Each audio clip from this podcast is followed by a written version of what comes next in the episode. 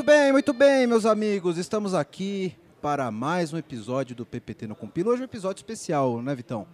Todo dia, né? Tem um Todo- episódio é, especial, é mas verdade. esse tem um sabor diferente. E você vê que é uma, é, é uma melhoria contínua, porque é sempre um mais especial que o outro. É né? isso. É tipo melhoria ágil. né? É, Esse aqui é um sabor mais do que digital, né? É, hoje é totalmente digital, porque nós estamos hoje aqui no espaço do InovaBra, no Metaverso Summit. Exatamente. Hoje, primeiro dia do evento aqui em São Paulo.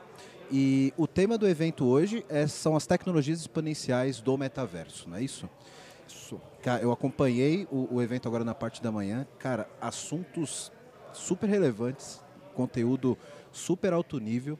Nós estamos aqui hoje com dois panelistas que foram junto com o Vitor, também foi o nosso convidado aqui no evento hoje.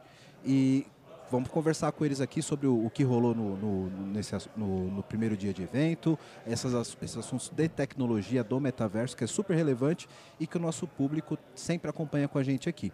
Lembrando que a gente vai falar de alguns assuntos aqui de, de tecnologia que a gente abordou em alguns, alguns episódios anteriores, né, Vitão? A gente vai falar de cripto, né? Alguns pontos específicos de, de uso de moeda digital para o metaverso. A gente tem uma série especial aqui, você pode procurar aí no feed. São três episódios sobre cripto e blockchain, que a gente falou primeiro sobre introdução a blockchain e cripto. Um outro episódio sobre implementação de soluções com cripto, aí mais técnico, direto na, na implementação da solução. E um falando sobre cripto e o impacto na economia, né? Um assunto mais de negócio aí para a gente entender melhor esse mercado. E temos também o episódio 22, recente, está aí no feed, onde a gente falou sobre a filosofia do metaverso, né, Vitão? No crossover. Foi o crossover Galera. junto com o pessoal do Beyond, Beyond the, the Cave, Cave. que é um podcast de filosofia. Um abraço pessoal do Beyond the Cave. Então, se você quiser ter uma, uma introdução já sobre o assunto, procura aí no feed que vocês vão ter o comecinho desses assuntos que a gente vai falar aqui hoje. Hoje a gente está aqui com dois convidados super especiais que foram panelistas aqui do, do nosso Metaverso Summit. Aqui na ponta eu estou com o Ney Neto, que é Country Lead da Upland. Isso aí. Obrigado, obrigado pelo convite. Obrigado você, Ney.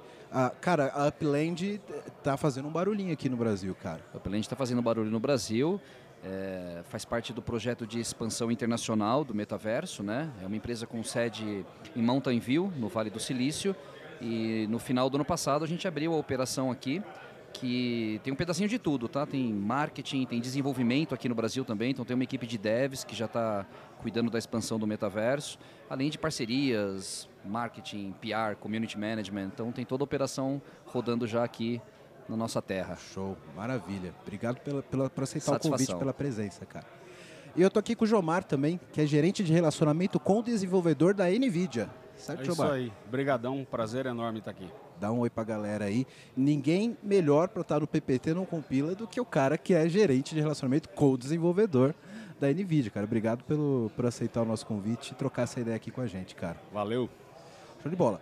Vitão, bom, esse aqui vocês já conhecem, né? Já é arroz de festa aqui no nosso PPT. Então dá um oi aí pra galera, brother. E É, fala um pouquinho já de, de como foi esse primeiro dia, os assuntos que a gente falou. Você que tava ali no painel com a galera. Boa, boa. Galera, mais uma vez tá um, pra- prazer estar aqui. E hoje o nosso palco tem que ser para esses dois, né, cara? Essas duas mentes brilhantes aqui que trouxeram dentro do, da proposta do primeiro dia do Metaverse Summit visões do que eles estão praticando nas suas empresas. O que a NVIDIA, aliás, o Jomar trouxe muito o que a NVIDIA contribuiu ao longo dos últimos anos para a gente chegar no estado que nós estamos hoje. né? E o Ney trouxe várias facetas, não apenas da tecnologia, mas aplicações ligando o mundo dos games. É muito forte. E também não dá para dispensar quando a gente fala de NVIDIA, né? Eu me lembro das minhas placas de vídeo. Nossa, cara, NVIDIA sempre dominou lá em casa. Então, acho que a gente pode falar aqui muito sobre os gêmeos digitais, que o João Mário explorou bastante. É, falar também dos NFTs, também dito aqui pelo próprio cenário da Upland, trazido pelo Ney. Então, o que eu trouxe muito mais foi uma visão de perspectivas de experiências possíveis a partir do uso da tecnologia, né? Então a gente brincou um pouco ali, ainda tinha o Michel que não pôde participar com a gente, mas que também trouxe da Qualcomm, né, a empresa onde ele atua hoje, também trouxe perspectivas de investimentos dentro do mundo do, das, das empresas, das startups e do que tem ocorrido aí de aplicações do metaverso. Então é um pouco do que a gente conversou aqui, mediados lá pelo Gustavo Carriconde, né? que inclusive é o CEO do Resumo Cast. Sim, um não- abraço pro Gustavão aí. Obrigado Isso. pela oportunidade. E só o primeiro dia, né? Mas vamos focar aqui no nosso, na nossa conversa então. Show. Cara, teve uma, uma fala do Jomar que me deu um arrepio da minha época de faculdade, cara. Quando ele falou de C com CUDA. Eu tive uma, uma disciplina de computação paralela que tinha que fazer redução com C. Você lembra disso, né, cara? Você falou com notação, pragma, paralelo. Cara, e aí me veio um flashback aqui, queria que você falasse um pouquinho disso, Jomar. Como a tecnologia evoluiu, né? Nesses últimos 10, 15 anos para trabalhar com processamento gráfico e processamento paralelo, que possibilitou a gente ter hoje essas tecnologias que permitem, a gente está falando aqui de metaverso, de, de tecnologias exponenciais que criam, de fato, uma economia paralela e um mundo paralelo, né? Fala um pouquinho para a gente dessa evolução, cara. É, eu, eu trabalhei com uma pessoa que costumava dizer o seguinte, né? Que sem software, processador e GPU são os aquecedores mais ineficientes do planeta. e essa é a grande verdade. Então, assim, a, a- magia toda tá, tá em torno do software, né? A NVIDIA é, hoje tem mais engenheiro de software do que de hardware no mundo inteiro. Então a gente apoia muito todo o ecossistema de desenvolvedores, né? É um programa que eu- os programas que eu cuido aqui no Brasil são programas globais da NVIDIA, eu cuido na América Latina, na verdade, né? E a ideia é cada vez mais tornar essas tecnologias, continuar avançando no sentido de otimização, de aceleração, mas também torná-las acessíveis cada vez mais. Então, você falou do C do CUDA, né? Hoje a gente faz aquilo com Python. Hoje já existem bibliotecas da NVIDIA e SDKs, todos gratuitos, grande parte open source, que um desenvolvedor que trabalha, por exemplo, com Data Science, com Panda, Scikit-Learn, o PyData lá, se ele quiser começar a trabalhar com aceleração de GPU, ele vai usar um projeto open source da NVIDIA chamado Rapids. Tem bibliotecas equivalentes a essas que eu falei, alguma delas com compatibilidade semântica. Dependendo do que você for fazer, você troca o import do código que está feito e o teu código está inteiro rodando acelerando, acelerado em GPU. Putz, eu quero escalar agora para um cluster com 10 GPUs. Você pluga isso com mais dois projetos open source que é Apache Arrow, e você acabou de distribuir. Então hoje dá para você começar a fazer o desenvolvimento de um projeto avançado de inteligência artificial, de ciência de dados, de visão computacional, usando o notebook gamer. E aí, o, Vitor, é o que eu falo para a galera, né? Dá, dá esse migué em casa. Eu preciso comprar uma máquina com uma RTX, porque eu vou estudar as coisas que o Jomar falou de inteligência artificial, entendeu?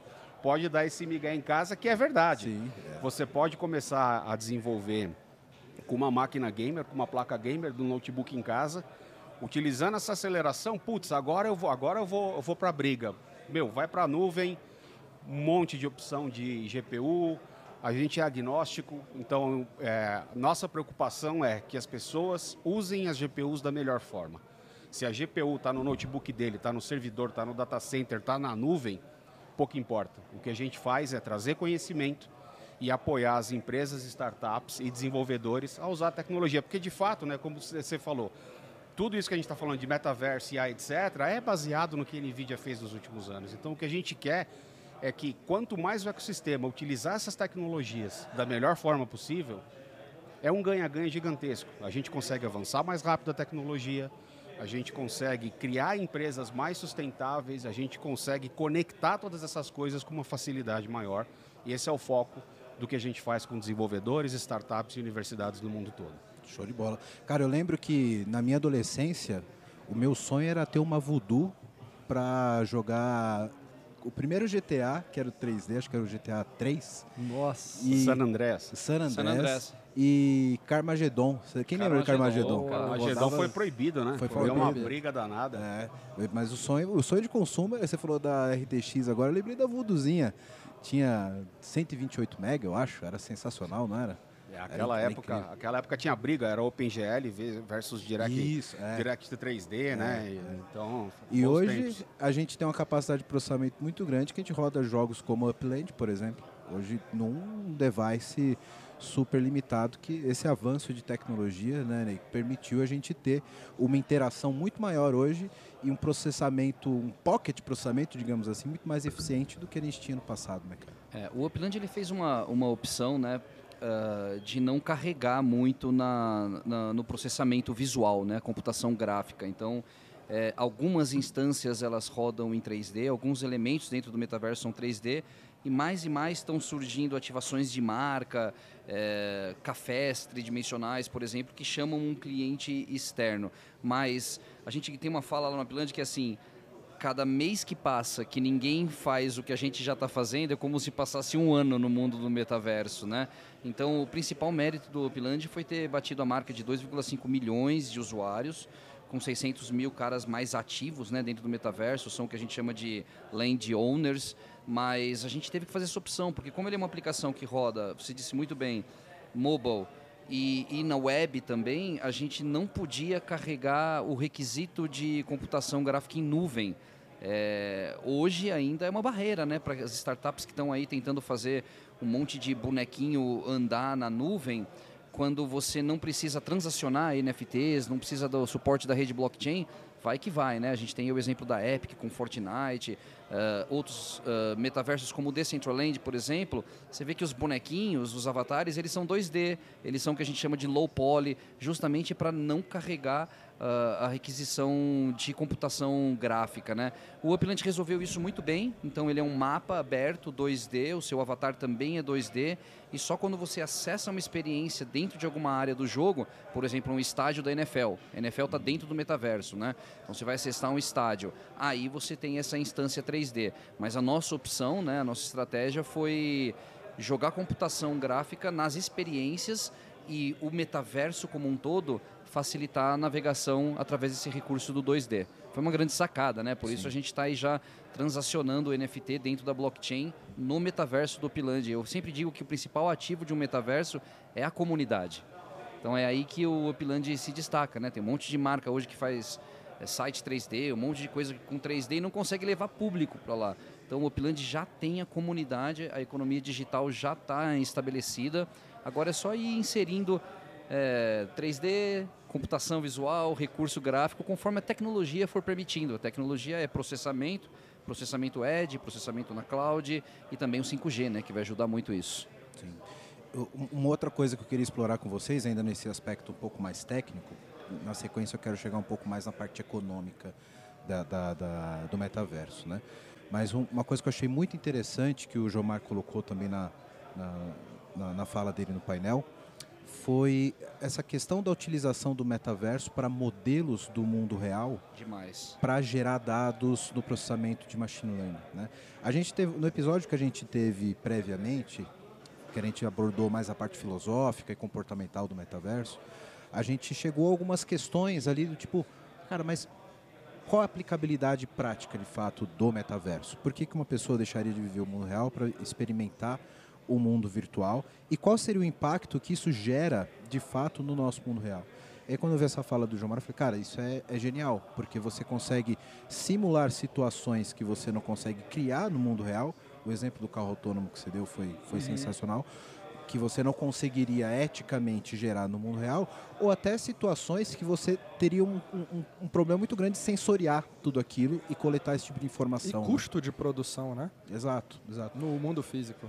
Então eu queria que vocês comentassem um pouquinho disso, da, de como vocês veem esse impacto de ter um mundo é, virtual gerando insumos práticos para o mundo real, né? Como que isso, como que isso se conecta com a economia de fato da vida real, né? E, e aí comentar um pouquinho também sobre os gêmeos digitais. Isso, os gêmeos digitais, quem tiver curioso aí, tiver ouvindo o podcast, assistindo, é, procura no YouTube NVIDIA, BMW, Digital Twin. Tem também case da Ericsson, tem diversos no canal e a gente mostra tudo isso feito lá. A ideia do gêmeo digital é que eu possa ter uma cópia digital virtual de algo que exista no mundo físico ou que vai existir no mundo físico. Porque dentro do ambiente simulado, usando todas as tecnologias de simulação avançada de física, colisão, movimentação de partícula, path tracing, ray tracing, etc., a gente consegue simular e criar uma, algo que é muito parecido com o real. Só que a vantagem do mundo virtual é que, como você falou, ali dentro eu posso fazer coisa que no mundo real ou ia custar muito caro ou ia dar cadeia para alguém, né? E ou os dois. Ou os dois. e principalmente, eu, eu não tenho mais o problema do tempo, porque lá, dentro desse ambiente de simulação, eu consigo avançar e consigo retroceder e consigo acelerar o tempo. Então, o meu tempo vai andar de acordo com a minha capacidade de processar. O que significa que eu consigo simular dentro desse ambiente, por exemplo, uma situação climática e conseguir acelerar o impacto disso e ver daqui a 10 anos. A, a NVIDIA tem um projeto chamado Earth-2, que é a ideia de montar um grande supercomputador para a gente ter um gêmeo digital do planeta Terra para poder estudar o aquecimento global. E é exatamente isso que ele vai permitir fazer. A gente vai conseguir olhar e conseguir simular. Pô, desmataram aí 30% da Amazônia. Tá bom, vamos ver que merda que vai dar no Saara. Vamos ver qual vai ser o impacto disso na chuva nos Estados Unidos. Vamos ver o que vai acontecer no sul do Brasil. Então você consegue simular esse tipo de coisa dentro de um digital twin e a indústria tem usado isso cada vez mais, né? A utilização de digital twin para treinamento de IA é o que a gente chama de geração de dados sintético. E para que aquilo funcione, você tem que ter fotorrealismo. Porque basicamente eu vou treinar o robô dentro do ambiente virtual. Só que a qualidade da imagem que eu estou usando para treinar esse robô, ela tem que ser a mesma qualidade que o robô vai encontrar na rua. Iluminação, reflexos e etc. Então o que é feito é que você digitaliza uma infraestrutura física ou você cria uma réplica física de uma, uma, uma réplica virtual de uma física, usa fotorrealismo, porque você tem que ter o maior grau possível de, de, de realismo naquilo que está sendo feito.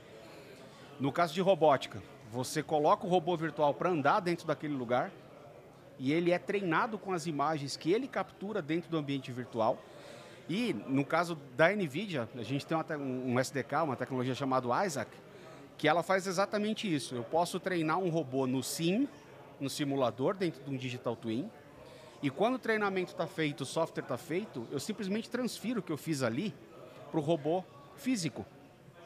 E ele está pronto para sair. Então, para fazer criação de protótipo, para quem trabalha com robótica, né?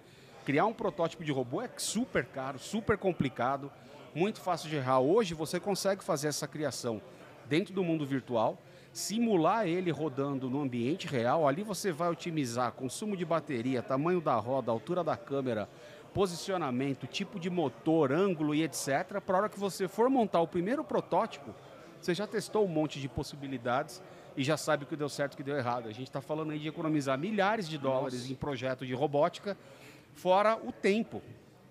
E a hora que isso está pronto, você só faz essa transferência e tem diversas outras tecnologias. Tem uma, por exemplo, para gerenciar uma frota de 600 robôs. Imagina uma empresa que tem 600 robôs dentro de uma fábrica. Pô, ah, lançamos uma versão nova da rede neural. Quem vai atualizar? Não dá para pegar um pendrive e sair caçando um robô no meio da fábrica.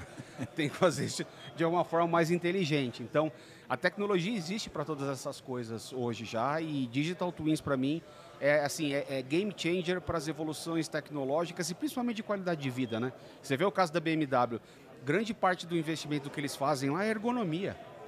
Pô, eu não quero um cara trabalhando 10 anos na linha de montagem, ficando com um problema de coluna e acabando com a vida dele porque eu podia ter colocado uma mesinha 10 centímetros mais alta.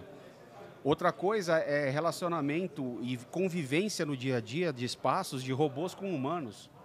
Como é que vai ser isso? Vamos simular, não dá para soltar um robô no meio do caminho aí e, e, e, ver depois o que acontece. Então a utilização de Digital Twins está crescendo pra caramba para diversos setores. Tem a Amazon usando para fazer otimização de, de central de distribuição. Airbus. É, é, é, Airbus, a, o outro case legal que a gente tem da Ericsson, que usa para fazer, verificar os melhores locais para instalar antena 5G. Conta aquele caso das, das siamesas. Ah, teve um, um recente é, no Brasil, né? Foi uma empresa brasileira, uma startup que faz parte até do programa Inception da NVIDIA, que uh, ela fez... citar o nome deles, fica É, a Mad Room, tá? É, ela fez a simulação da cirurgia de separação daquelas irmãs siamesas que aconteceu recentemente. Aquilo lá era uma equipe de 49, 50 profissionais da área de saúde e eles não podiam errar. Começou o procedimento errado, ia perder as meninas. Então, eles fizeram essa simulação virtual, a equipe foi para dentro desse simulador, começou a testar o procedimento, descobriu que o procedimento não, não ia dar o resultado esperado e tiveram tempo de trocar o procedimento, ensaiar o procedimento novo e as meninas estão bem em casa hoje. Então, assim, a tecnologia tem impacto Genial. Eh, na vida. Né? E, e, essa ideia de Digital Twin permite esse tipo de uso.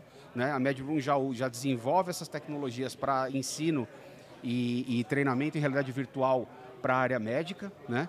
E tem muita coisa de inovação vindo. Então, na hora que você imagina que a, a plataforma da NVIDIA para isso é chamada Omniverse, e lá dentro a gente consegue colocar mais de 20 anos de tecnologia de hardware e software para você fazer simulação de toda e qualquer coisa possível, a gente consegue dar um salto na ciência gigantesco e principalmente começar a aplicar inteligência artificial em locais em que ela nunca foi aplicada, porque você dependia de tempo e de dinheiro para gerar dado. Hoje, no espaço virtual, eu consigo gerar dado rápido. Tem um caso de um robô que foi treinado 10 mil horas em dois dias e meio. Então eu consigo acelerar a geração desses dados e a partir disso começar a trabalhar com redes neurais que vão cada vez mais ajudar a resolver problemas que nós humanos não conseguimos. Vai ter gente morrendo de medo, né? Porque ele está tá acelerando a singularidade, né? Mas é maravilhoso de ver. Eu sei que tem um estudo do Cleveland Clinic Center, o hospital lá de Cleveland, que está usando o HoloLens para simular cirurgias antes de entrar na sala de cirurgia. Então, coisas na coluna, por exemplo, os caras conseguem fazer isso utilizando o artifício da realidade aumentada como preparação para o momento cirúrgico. É, é, eu gosto quando você aplica toda essa, essa aceleração da tecnologia para o benefício da ciência. É assim que a gente transforma o mundo, né? Não, é isso. E muita gente fala, poxa, mas a e ética em AI, etc. Isso tudo existe. Sim. Né?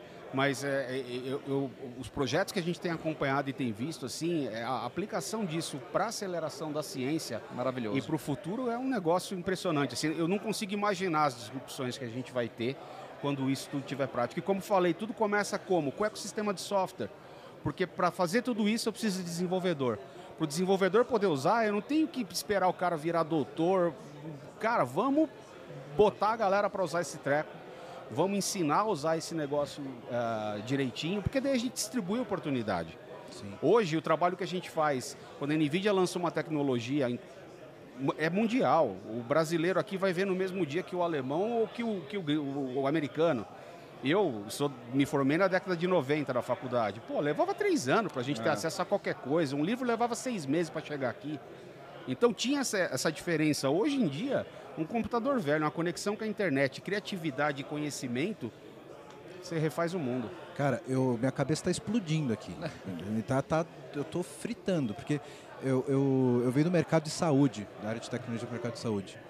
E hoje, no mercado de saúde, o, o, o hype da tecnologia é a padronização de dados clínicos, com protocolos padrão, com FIRE, HL7, etc para aplicação de machine learning para poder prever problemas de saúde, etc. Isso. Então, como você não pode ter um modelo de dados muito diferente para você acumular um, um, grande data lake, um big data para poder aplicar inteligência artificial, tem iniciativas amadurecendo de padronização dessas informações, como por exemplo o Open Banking, etc, uhum. para interoperabilizar esses dados, né?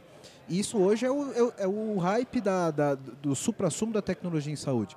Cara, um digital twin atrelado a esse tipo de informação clínica sua é o nirvana disso. De você então, não só prever problemas de saúde, como você experimentar possíveis tratamentos e não só utilizar um possível treinamento preditivo em dados do passado. Exato. Você está tratando passado e presente. Eu já estou, cara, vamos Existem, montar startup nós aqui. Tem, tem empresa hoje criando uh, digital twin de coração. Existe uma patologia específica do coração, eu não lembro o nome agora, acho que é um aneurisma que é o seguinte: o médico pode optar por operar ou por deixar. Os dois têm risco, os dois têm prejuízo para o paciente. É muito difícil tomar essa decisão. Então, com a ideia de ter um digital twin do coração e com simulação real da circulação do sangue, resistência de veias, diâmetros e etc., o médico vai conseguir acelerar e falar: neste caso, é melhor operar. Neste caso, é melhor deixar do jeito que está. E sobre a parte de IA para médico, eu, eu, bati um papo uma vez com o pessoal que fazia uma pesquisa para detecção de, de tumor no pulmão, através de raio-x. Né? Qual é a grande sacada? Pô, qualquer lugar do Brasil você tira um raio-x, mas não é qualquer lugar que você vai conseguir identificar alguma é. coisa. Então coloca uma inteligência artificial que vai falar, opa, pera aí que tem uma manchinha aqui, que é melhor ir olhar. Uhum. Qual é a grande dificuldade? Você precisa de dataset e ele tem que estar anotado. Quem que tem que anotar esse dataset? Um médico. médico. Como é que o médico vai anotar o dataset? Se for de segmentação, ele tem que pintar os pixels daquela manchinha. O que, que esse pessoal me falou? O problema não é nem dinheiro, nem tempo. O problema é o seguinte, a hora que você convence o médico que o projeto é um projeto humanamente maravilhoso, ele topa fazer o um negócio, ele cobra o dinheiro dele, você bota ele sentado no computador, cara, 4, 5 horas ele pintando pixel, hum. o cara levanta e fala, bicho, eu não estudei 10 anos para ficar fazendo isso aqui, me desculpa, tchau, vou embora. Então, gerar dataset anotado é um treco muito complicado. Sim. Né? E essas tecnologias todas que a gente tem, a gente consegue fazer algumas bruxarias, não exatamente para a área médica, né? mas para outras coisas a gente consegue fazer umas bruxarias dessa. Ou seja, você usa simulação, você usa a IA para gerar dataset para que uma outra IA analise e desenvolva a solução final. Então, no final do dia, é desenvolvedor, é gente, é cérebro, é criatividade. E isso a gente tem de sobra por aqui. Maravilhoso. Para a gente puxar uma, o, o, último assunto da nossa pauta aqui, para liberar vocês, eu queria falar um pouco agora sobre o lado econômico, Vitão, dessa parada. Eu queria passar a bola para vocês comentarem aqui, já puxando o gancho de uma notícia aqui dos últimos, dos últimos dias do mundo blockchain. Foi uma grande venda aí de 1,5 bilhões em terrenos no, no metaverso, que levou até a explosão da ApeCoin, né? Agora corrigiu de novo, perdeu acho que 60%. A maior galera perdeu grana nisso. É, uma galera botou uma grana no Bitcoin, aí agora ele deu uma, uma, uma, caída. Queria que vocês comentassem um pouco essa notícia, o impacto disso que tem no, no, no mundo econômico e, e, e social, é, porque não do, do, do mundo real baseado no metaverso. Bom, a gente esperava né, que ia acontecer isso com o lançamento desse, desse metaverso. Até para explicar para o ouvinte, né, aquela coleção chamada Bored Ape, que são os macaquinhos ali, que o Neymar comprou um, saiu na mídia, né? Neymar paga 6 milhões, né? Uh, ele estava comprando um NFT.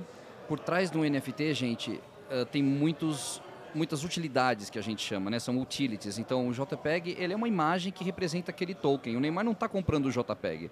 Ele está comprando todos os utilities que esse token garante para ele.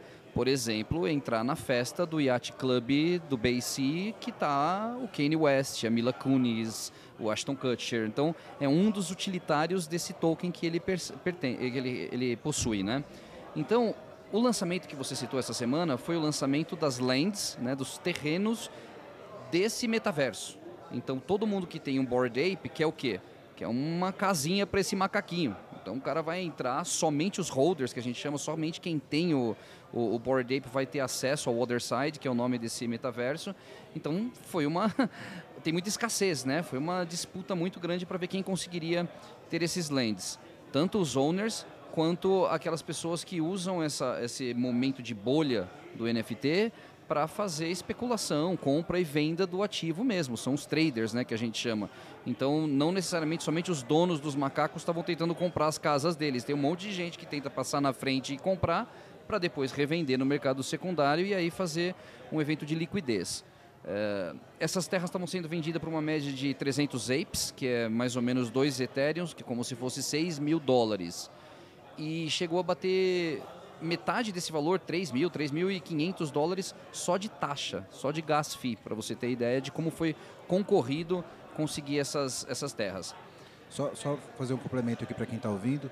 O gas fee é a taxa, taxa de transação pra, da rede Ethereum. validação da rede do blockchain, né? Exato, né? na rede na rede Ethereum, né? A rede Ethereum onde estava sendo comercializado essas terras, tem essa, essa característica de ter um gás um pouco mais acirrado, né? A gente chama até de gas war, que é aquele momento que está todo mundo brigando para comprar o mesmo ativo. Blockchain é muito sobre escassez, então você tem uma demanda gigante e você tem um, um supply reduzido. Então todo mundo guerreia literalmente para passar na frente e comprar aquilo primeiro. Por quê? Ou eu tenho um, board ape e quero ter uma casa para ele dentro do metaverso, ou então quero fazer uma grana. Só para você ter ideia, eu disse que foi vendido a 2 mais 1 de taxa. Hoje, se você abrir o OpenSea, o mais barato é 6,6. Então, o cara que pagou 3 já está dobrando o investimento dele se ele vende isso no mercado secundário. E isso traz maior, mais demanda ainda, né? mais gente a fim de comprar esse, esse supply que é reduzido. Mas aqui o que, que fica de, de indicador né, para a gente tirar dessa conversa? Primeiro, metaverso é sobre comunidade. Então, você tendo uma comunidade forte, como é o caso da BC, você vai ter demanda pelos ativos dessa comunidade. É, não saia fazendo aí um site 3D e anunciando que a sua marca está no metaverso, porque você vai ter dificuldade de gerar tráfego para lá. Agora, se você já tem uma comunidade firme, Aí é hora de você estudar o lançamento de uma coleção de NFT, do seu próprio metaverso. Primeiro é a comunidade, depois é a renderização 3D. Acho que o anúncio do, do, do Meta né, confundiu um pouco a cabeça da galera e está todo mundo querendo sa saindo fazendo sites em realidade virtual. E a parada não é essa, né? Por trás do metaverso tem conceitos da Web3, que esses são definitivos, é isso que está mudando a nossa sociedade. Mas para voltar lá no The, no The Other Side, que é esse metaverso, foi um sucesso de vendas. Uh, não dava para ninguém que estava trabalhando com outras coleções nesse dia conseguiu nem vender nem comprar porque o gas fee ele é para a rede inteira então estava tudo alto nesse dia foi um sucesso estrondoso com muita gente puta da vida que não conseguiu comprar mas quem conseguiu fez um bom negócio e no dia seguinte eles lançaram uma poção mágica que se chama Tripsters que é uma poção que o Bored Ape vai tomar para ficar chapado e acessar outros lugares dentro desse metaverso de Other Side que quando ele está lúcido ele não acessa. Então vai ter umas entradas secretas ali que só quando ele toma o Tripster ele acessa. Tem um lado lúdico, tem um lado gamer, tem um lado, mas principalmente, cara, tem um lado de pertencimento. Né? Você vai estar ali no Other Side com o Neymar, com o Kanye West, a galera que possui esses tokens aí que vão estar literalmente andando. O Bored Ape agora sai nessa versão 3D, vai precisar de muita NVIDIA para rodar, viu? Vai precisar de muita NVIDIA porque os macaquinhos são lindos, eles são animados, as terras são legais, o cara voa, pula, é gamificado. Então, é aí é o encontro né, da parte econômica da blockchain com a parte do poder computacional que é fazer esse negócio rodar mesmo na web, né? Sensacional. Para a gente fechar, eu queria que vocês fizessem um comentário final de uma coisa que a gente discutiu no nosso primeiro episódio lá de, de metaverso, Vitão. É, puxando o gancho já do que o Ney falou. É, vocês acham que esse conceito de pertencimento à Web3, a parte da comunidade, é o que está fazendo a diferença nessa nova leva do metaverso que não fez na época do Second Life, que era só de fato ali mais um joguinho que a galera até voava, vocês lembram disso? Né? Uhum. Né? E que teve uma iniciativa de algumas empresas estarem presentes, etc. Vocês acham que agora a parte mais da comunidade e do relacionamento entre as pessoas, foi o que a gente até citou lá, que isso já existe em outras plataformas, né?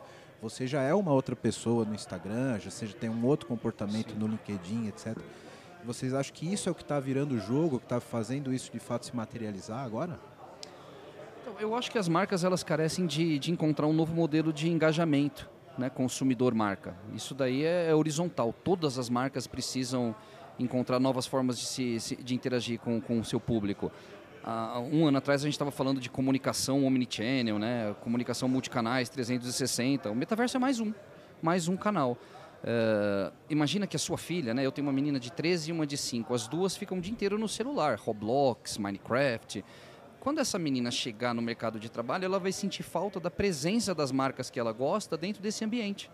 Né? Então, talvez a minha filha seja uma, uma, um, um público que compra um Nike dentro do Roblox e que tem dificuldade de acessar o site da Nike e comprar o Nike no e-commerce da própria Nike. É uma questão de linguagem. Então, nesse momento, as marcas estão olhando é, para essa nova geração que já está embarcada no metaverso. Existe um gap né, é, do público da nossa idade, por exemplo, aqui, quem já está no mercado de trabalho, quem já está no B2B, ainda apanha um pouco para entrar nesses metaversos, andar com os bonequinhos dentro do Decentraland.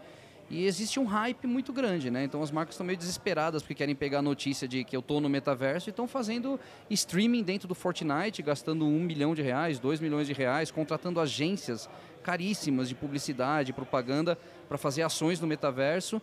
Teve uma grande marca de cosméticos que fez um festival que durou um dia. Teve uma hype de PR, teve lá 25 mil, 60 mil, 70 mil pessoas é, visitando o espaço dela e no dia seguinte morreu. Então tem que repensar aí a experiência com essa ótica que eu falei de como é que funciona o engajamento entre a sua marca e o seu público e olhar para o metaverso como um dos canais, né? Não o destino final. É, e aí eu acho que o NFT entra muito bem, porque por exemplo essa mesma marca que eu citei, se tivesse lançado um NFT que ia transformar aqueles visitantes num holder e depois colocar uma série de utilidades, como o próximo festival você vai de graça, ele criou uma nova linha, uma nova trilha. Perpetuidade. De, é, né, uma nova trilha de engajamento entre a marca e o público. Então, se você é uma marca que estiver me ouvindo aí, aproveita essa dica para você. Não gaste milhões de reais com a sua agência de, de marketing e publicidade para fazer um streaming dentro do Free Fire, porque você vai estar tá gastando um dinheirão, vai te dar uma hype de PR, vai te dar algum awareness, mas no dia seguinte acabou tudo. É igual levantar um evento gigante lá no Golden Hall, gastar 6 milhões de reais de budget e depois de um dia você não tem nada. Né? Então, olha para o metaverso como uma, um canal de engajamento entre público e marca. Aí você vai fazer uma estratégia boa. Excelente, muito boa dica. É, uma provocação que eu fiz durante o papo lá, né, foi exatamente, você falou da, dos filhos, né? Olha essa molecada de 10 é. anos. O que salvou o meu filho e grande parte dos amigos dele na pandemia, a saúde mental das crianças, foram os metaversos, Roblox, Fortnite, Free Minecraft, Free Fire. Pô, essa molecada passava horas e horas jogando ali. Ah, mas não sai pra rua, meu, não tinha rua, não tinha escola, não tinha como fazer. E hoje, o mundo voltando ao normal, né? Eles continuam sendo crianças, eles brincam de pega-pega, eles vão para a escola, eles jogam bola, mas em determinado momento do dia cola todo mundo num negócio ali e vão se divertir. É ali que eles assistem show, como do, teve o do Travis Scott lá. Puta experiência sensacional, MC da agora. Eu duvido que o menino dessa geração tem saco de assistir um vídeo no YouTube, um show no YouTube ou um DVD. Porque ele está acostumado que isso é uma atividade coletiva e que ele consegue fazer isso do conforto do sofá da casa dele, acabando a história, indo no banheiro pegar uma aguinha sem ter que pegar fila, pisar na lama, ficar sem ir no banheiro, aquelas coisas que a gente faz em festival, né? Então, é, essa molecada, daqui 10 anos, são os grandes consumidores. Como é que essas marcas que ele falou vão chegar neles. Porque para a gente o metaverso e essa imersão é uma novidade. Para eles é o dia a dia. E eu, durante a pandemia, jogava com meu filho, com os amigos dele, principalmente Fortnite. Era a maior farra do mundo. É mó barato. Quem vai cuidar do tio? Era essa a história. Então os moleques vinham, sempre tinha um para ficar cuidando de mim lá, porque eu era o Zé Mané. Depois comecei a ficar melhorzinho, aí começou, a chinela começou cantando. Mas é um tipo de interação muito, muito legal de ver o que essa molecada tem. Então, na hora que a gente olha, eles vão ser os profissionais do futuro. Como é que as empresas estão preparadas para oferecer um ambiente para esses caras trabalharem e serem produtivos? Como é que as marcas estão preparadas para atingi-los como consumidores? Você acha que eles vão entrar num site de e-commerce igual a gente entra e ficar lá, é, quantidade, CEP, etc e tal? Então, acho que o grande desafio para todo mundo é olhar, e eu recomendo isso, olha para o que essa molecada está fazendo olha como é que eles usam tecnologia e aí vocês vão ter uma boa dica de como se preparar para o futuro e entender que essa história, né? Eu comentei lá de IoT, né?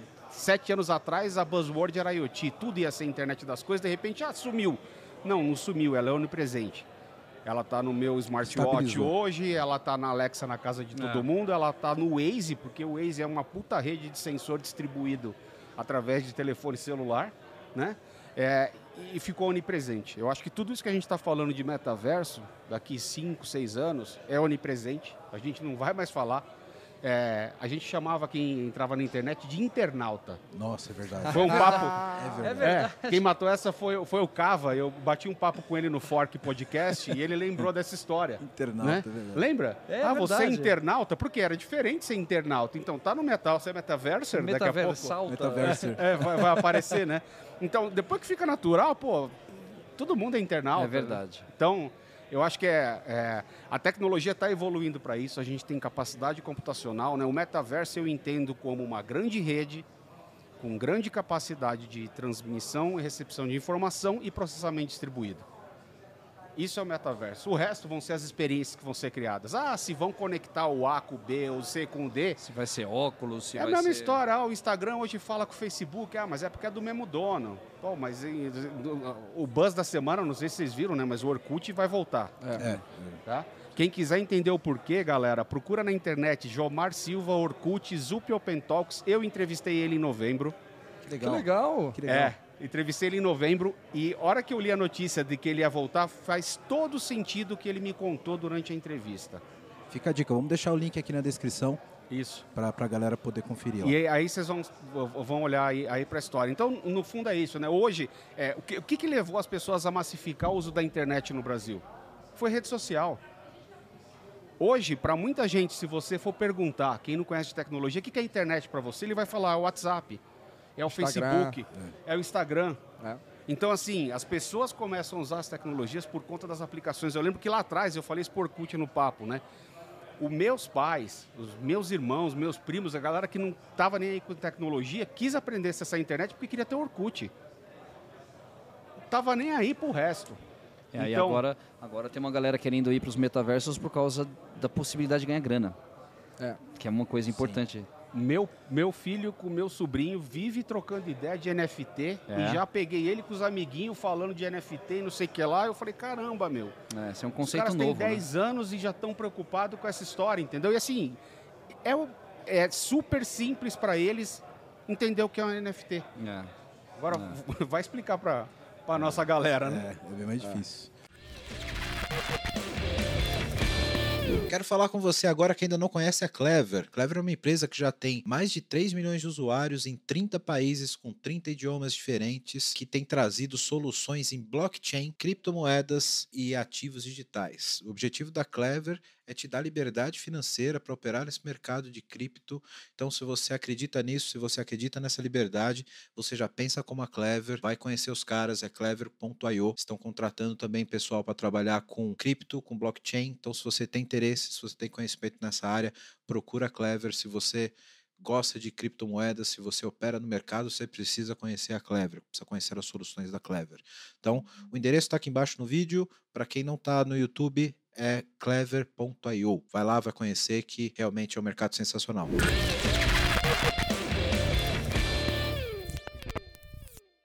E, cara, teve um, um- um insight que surgiu lá dentro, pegando isso que o Ney trouxe, em relação a.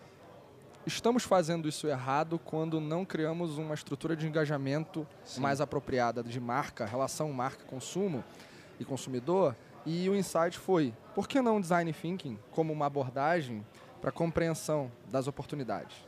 De quem tem a condição ou, ou, de algum modo, se tornar persona dessa realidade. Compreender as dores, as necessidades, as oportunidades.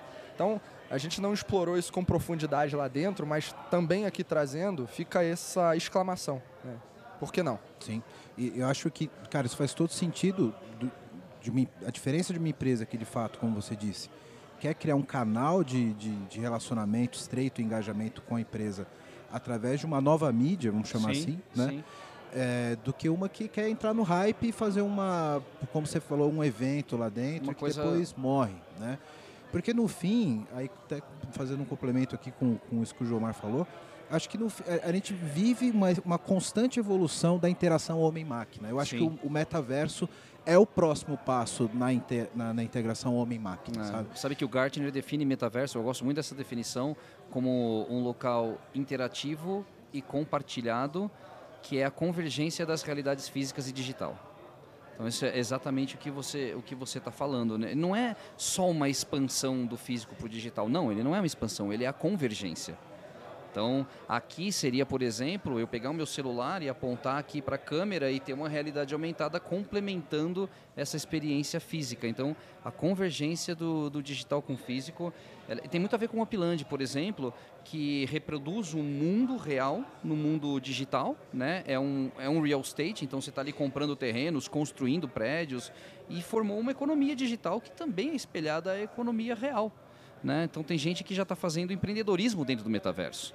Então, a semana retrasada eu entrevistei a primeira construtora dentro do metaverso. Então, você tem um terreno ali no Upland e você quer construir um prédio, tem uma startup que faz a construção disso e implementa dentro do metaverso. Então, a hora que você vê surgindo novos empreendedores com o seu business 100% baseado no metaverso, você fala assim, pera, o mundo está mudando, tem coisa nova por aí na- na- no canto da esquina, melhor ficar de olho. Mas é, é tudo ligado com isso, essa convergência do digital com, com o físico, né? Uma das coisas que mais está acontecendo no metaverso são pessoas que são donas do, do, do imóvel no mundo real querer ser dona também no espelhamento dele no digital. Então, só para você ter ideia de onde que vai essa, essa maluquice nova aí.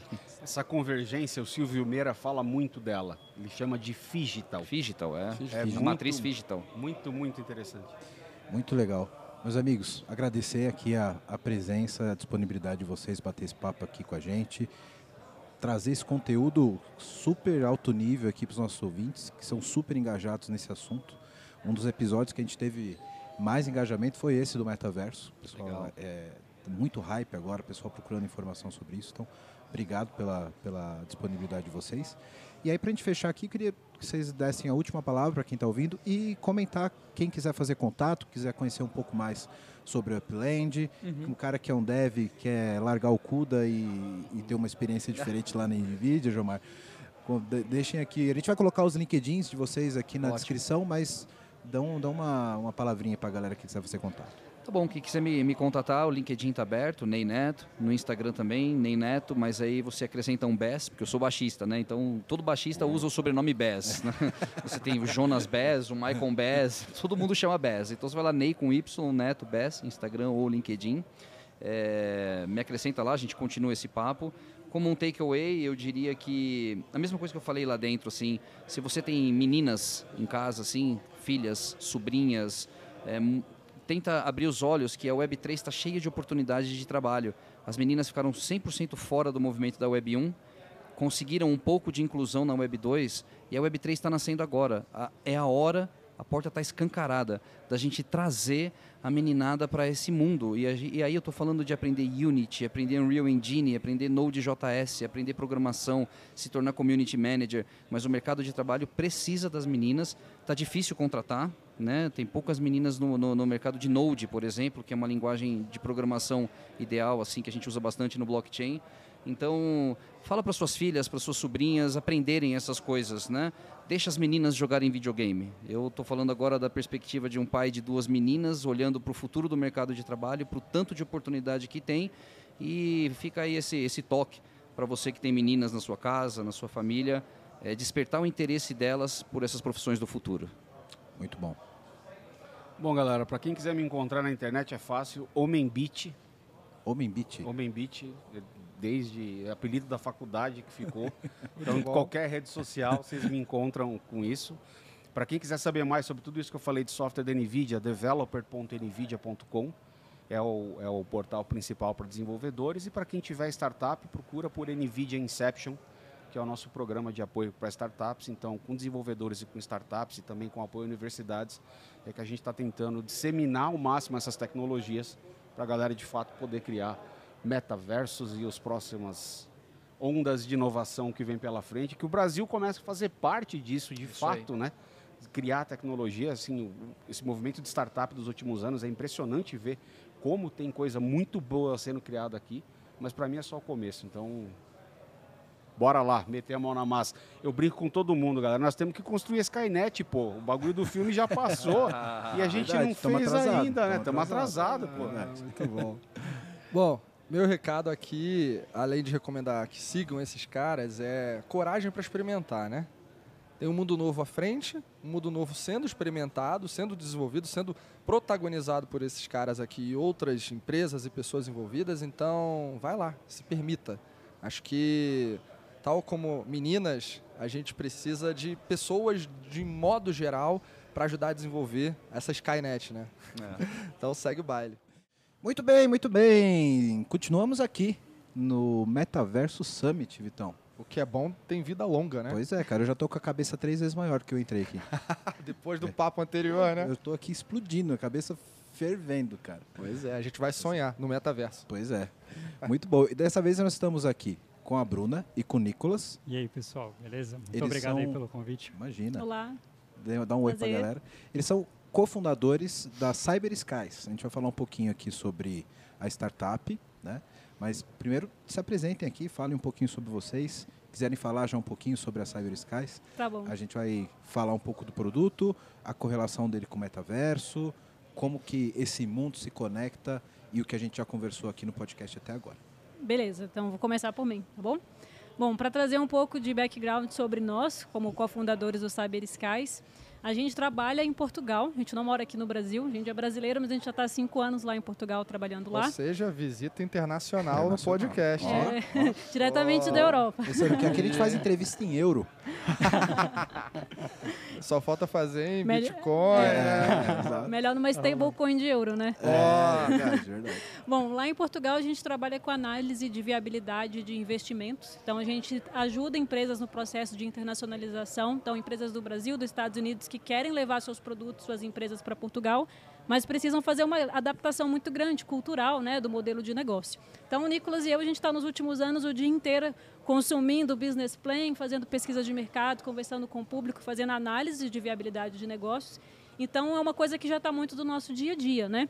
O Nicolas depois ele vai falar um pouquinho, mas ele também já está muito nessa parte de jogos, já fez técnico dessa área. Eu sou mais da parte mesmo de olhar a parte financeira dos projetos. Mas no meio do ano passado a gente viu a sessão aí dos jogos de blockchain, jogos que usam a tecnologia NFT e também os metaversos aparecendo aí com esse tipo de tecnologia.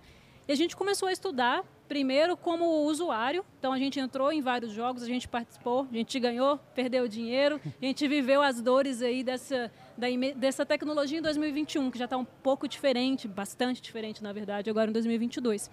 E a gente encontrou alguns gaps assim no mercado, porque surgiam vários jogos, várias propostas de jogos, mas que não tinham uma jogabilidade assim muito aprofundada, sabe? Para um jogador fazer uma guilda, fazer um, um, time, jogar, fazer um stream, se divertir.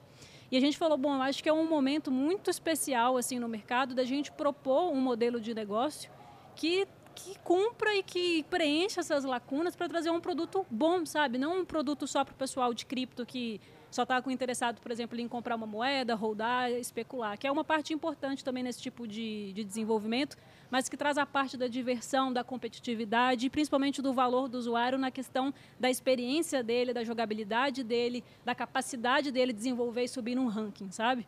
Então, nesse sentido, a gente viu uma boa oportunidade, a gente começou a estudar muito a parte de blockchain. Eu não sou desenvolvedora, mas passei horas a fio assistindo como são feitos os smart contracts para entender ali tudo, sabe? Para a gente conseguir ter uma conversa muito por igual, assim, digamos assim, com os desenvolvedores de blockchain que estariam com a gente no futuro. E a gente desenvolveu esse, esse business plan para apresentar para os investidores aqui no Brasil. Então, eu vim em novembro para cá, apresentei para um investidor que a gente já tinha trabalhado com ele cinco anos atrás, que também era na área de aviação. Nosso jogo é de aviação, o Nicolas vai falar um pouquinho mais para frente. Mas ele ficou apaixonado. Ele sabe uma pessoa que não entendia nada de Web3, mas ele entendeu o conceito e falou: Isso aqui é o futuro quero estudar mais, ele foi continuou estudando, mas ele conseguiu trazer um outro investidor que fez um aporte financeiro para a gente, que possibilitou hoje a gente contratar um time e está desenvolvendo isso desde o ano passado. A gente recebeu um segundo aporte também, então nosso time hoje já são 19 pessoas assim trabalhando integralmente Uau. no Cyber Skies, mais um time de advisors e agora a gente fechou parceria com uma empresa aqui de São Paulo.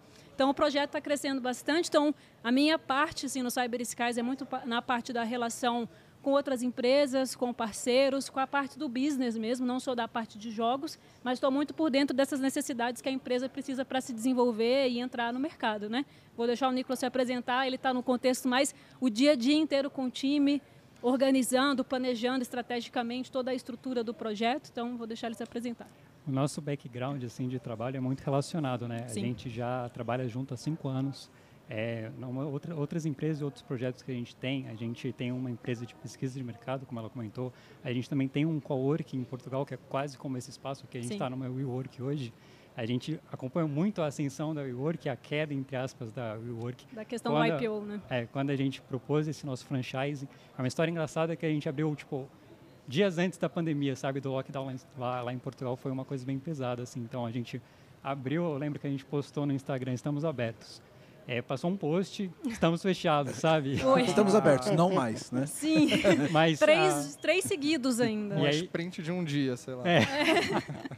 Exatamente. E é legal porque é, na, no desenvolvimento desse projeto, eu acho legal falar, porque a gente fez um mapeamento de vários riscos mas a gente nunca considerou uma pandemia, sabe? Tem, tem várias hipóteses possíveis, mas uma pandemia é sempre uma coisa distante. Mas mesmo assim, um negócio ainda está vivo hoje, está dando super certo. E essa visão a gente traz muito para o Cyber Skies também. A gente quer construir um game Web3 de longo prazo. A gente vê que a, a maioria dos projetos, pensando no todo, assim, ele tem uma, uma duração, uma, uma vida útil ali de, de um cinco mês, meses. Né? É, e tem um pico Isso ali. é estatístico que vocês pegaram? É, é. Sim. Tem um pico ali inicial do, do, da Launchpad ou da whitelist, o pessoal vai entrar no jogo, tem um, um, uma curva no gráfico que chama gráfico de sino, né? Tem uma curva muito alta ali, que todo mundo comprou o token, o token hipervalorizou e depois começa o despejo, porque o sistema econômico desses jogos, ele basicamente entra o token, o token sai. É uma coisa que, querendo ou não, remete um pouco a sistemas 11, né? E isso é muito negativo. Como a gente quer um produto de longo prazo, como a gente traz essa visão para o nosso projeto, a gente investiu muito na parte econômica e a gente conseguiu trazer uma estrutura é, bem nova, eu acho, assim, porque pelo que já tem hoje, uma coisa que tem uma resistência maior às movimentações do mercado. Então, falando um pouco sobre o nosso jogo, é um jogo de aviação cyberpunk. Existe muito aviação steampunk, para quem conhece os termos. A aviação cyberpunk é uma coisa que não tem muito exemplo, então a gente está criando todos os NFTs dos nossos aviões do zero mesmo. Aqui vocês podem ver alguns exemplos deles. Nessa parte especificamente. Aqui são cenas já é, prévias do é, jogo? É um teaser, é um teaser é um que a teaser. gente fez. A, a, como a gente, no meio do caminho aí, a gente decidiu que a gente vai desenvolver bastante focado no, no metaverso aí para o Oculus Quest 2, a aparência final do jogo vai mudar um pouco, porque isso que vocês estão vendo é, é high poly. E para rodar no hardware do óculos precisa ser um pouco mais simplificado. A gente quer que rode no hardware do óculos sem necessidade de um computador adicional para você plugar. Legal. Então vai rodar 100% lá, então simplifica um pouco, mas segue esses, esse contexto visual aqui que vocês estão vendo. Se vocês quiserem mais informações também, só acessar o site aí e dar uma olhada, falar com a gente, a gente é 100% acessível para responder à comunidade, trocar ideia. É, então, da parte econômica a gente estruturou muita coisa, a gente também estruturou muita coisa da parte narrativa. No site tem lá as informações da Sales, seis, sete corporações. A Bruna fez uma apresentação É, mais tem cedo. uma que é secreta, a gente não É, pode vocês- falar Vocês sobre ela. descobrem ela no site. Ó, não- spoiler exclusivo aqui no PPT não compila, hein? E aí vocês conseguem ter um pouco do storytelling que a gente está desenvolvendo e contextualizando o momento hoje a gente está é, performando uma, as vendas privadas do token, a gente está vendendo os tokens iniciais de, a- de acesso ao, ao nosso projeto e a gente pensa em lançar o nosso MVP em outubro.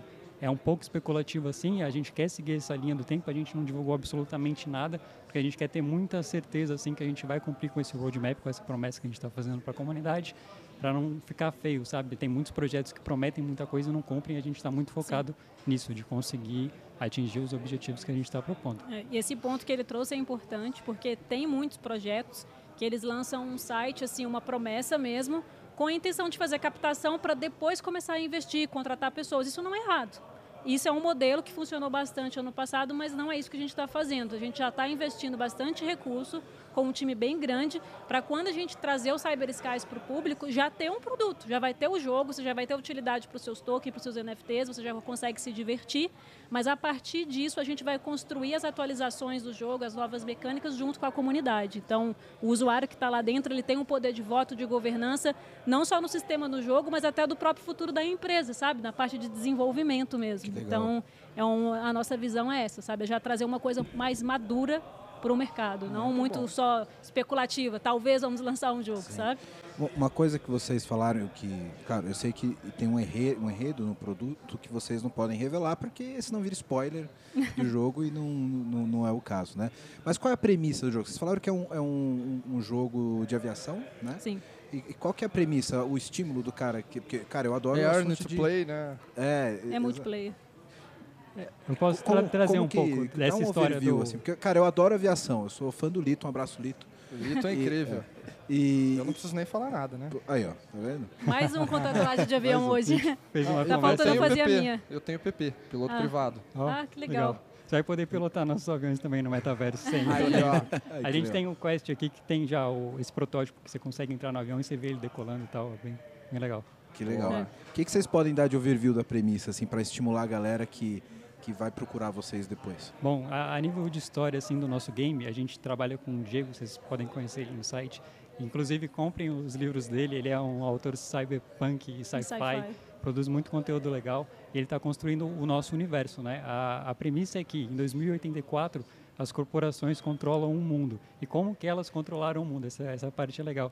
Através das criptomoedas. O governo tentou barrar é, as criptomoedas, como acontece, né? A gente vê aí várias regula regulamentações que estão entrando meio que em conflito com alguns princípios de blockchain Web3, que é a parte de descentralização, e no nosso, é, esse conflito de interesse entre corporações. E o governo gerou o, o nosso universo, basicamente, que é o universo dos Cyber Skies.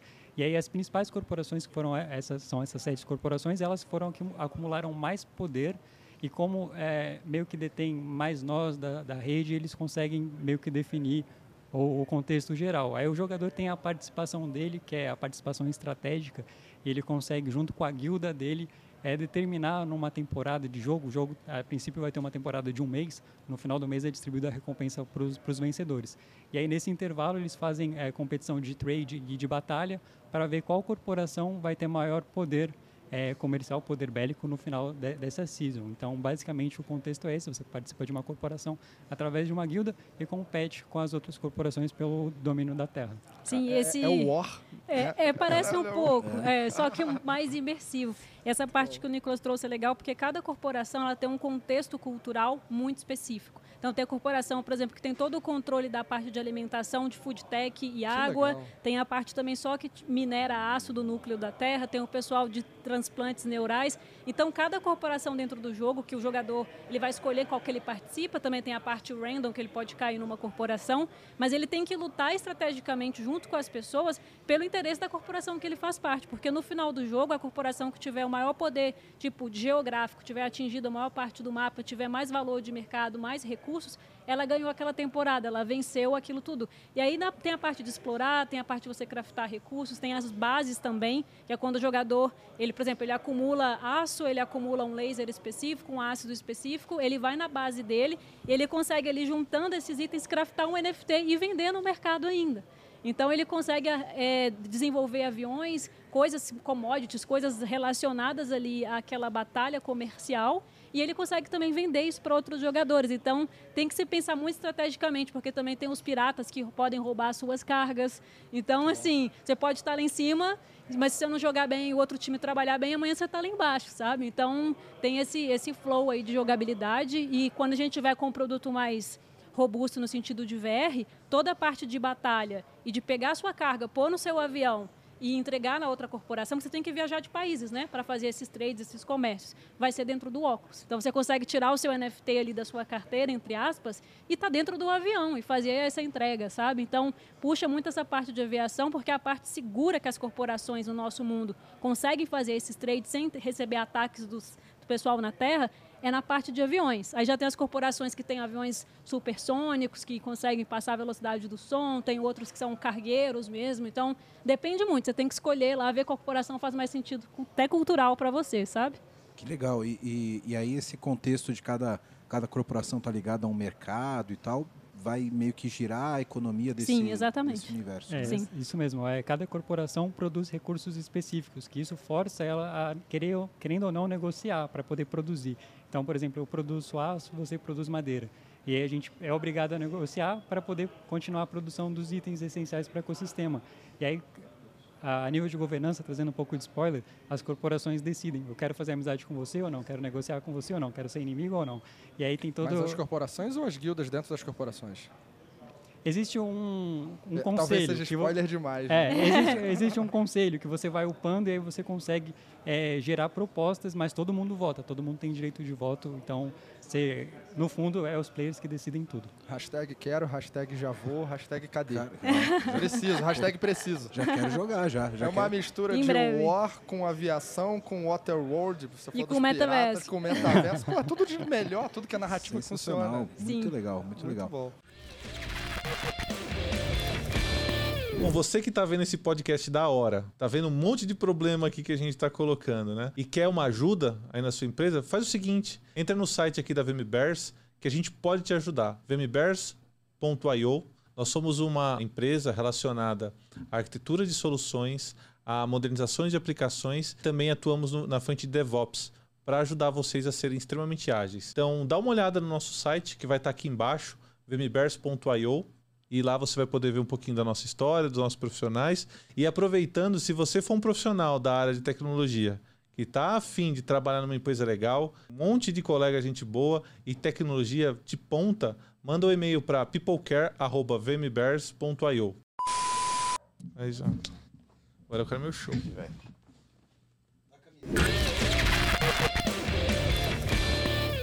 E, hoje vocês fizeram um pitch aqui no Metaverso, foi isso? Foi o Gustavo convidou a gente para fazer um pitch, porque está muito relacionado. A gente está num evento aqui justamente de metaverso, que traz esses conceitos das experiências em 3D. E foi o que eu disse no meu pitch. Eu acho que o metaverso pra, tem muitas definições, para cada um é uma coisa, Mas, assim, qualquer jogo online que simula a realidade, a gente pode chamar de metaverso, isso já existe há muitos anos, né? Mas quando a gente traz a tecnologia de blockchain, de NFTs e smart contracts, a gente consegue deixar isso muito mais maduro, porque o que você tem ali digitalmente é seu.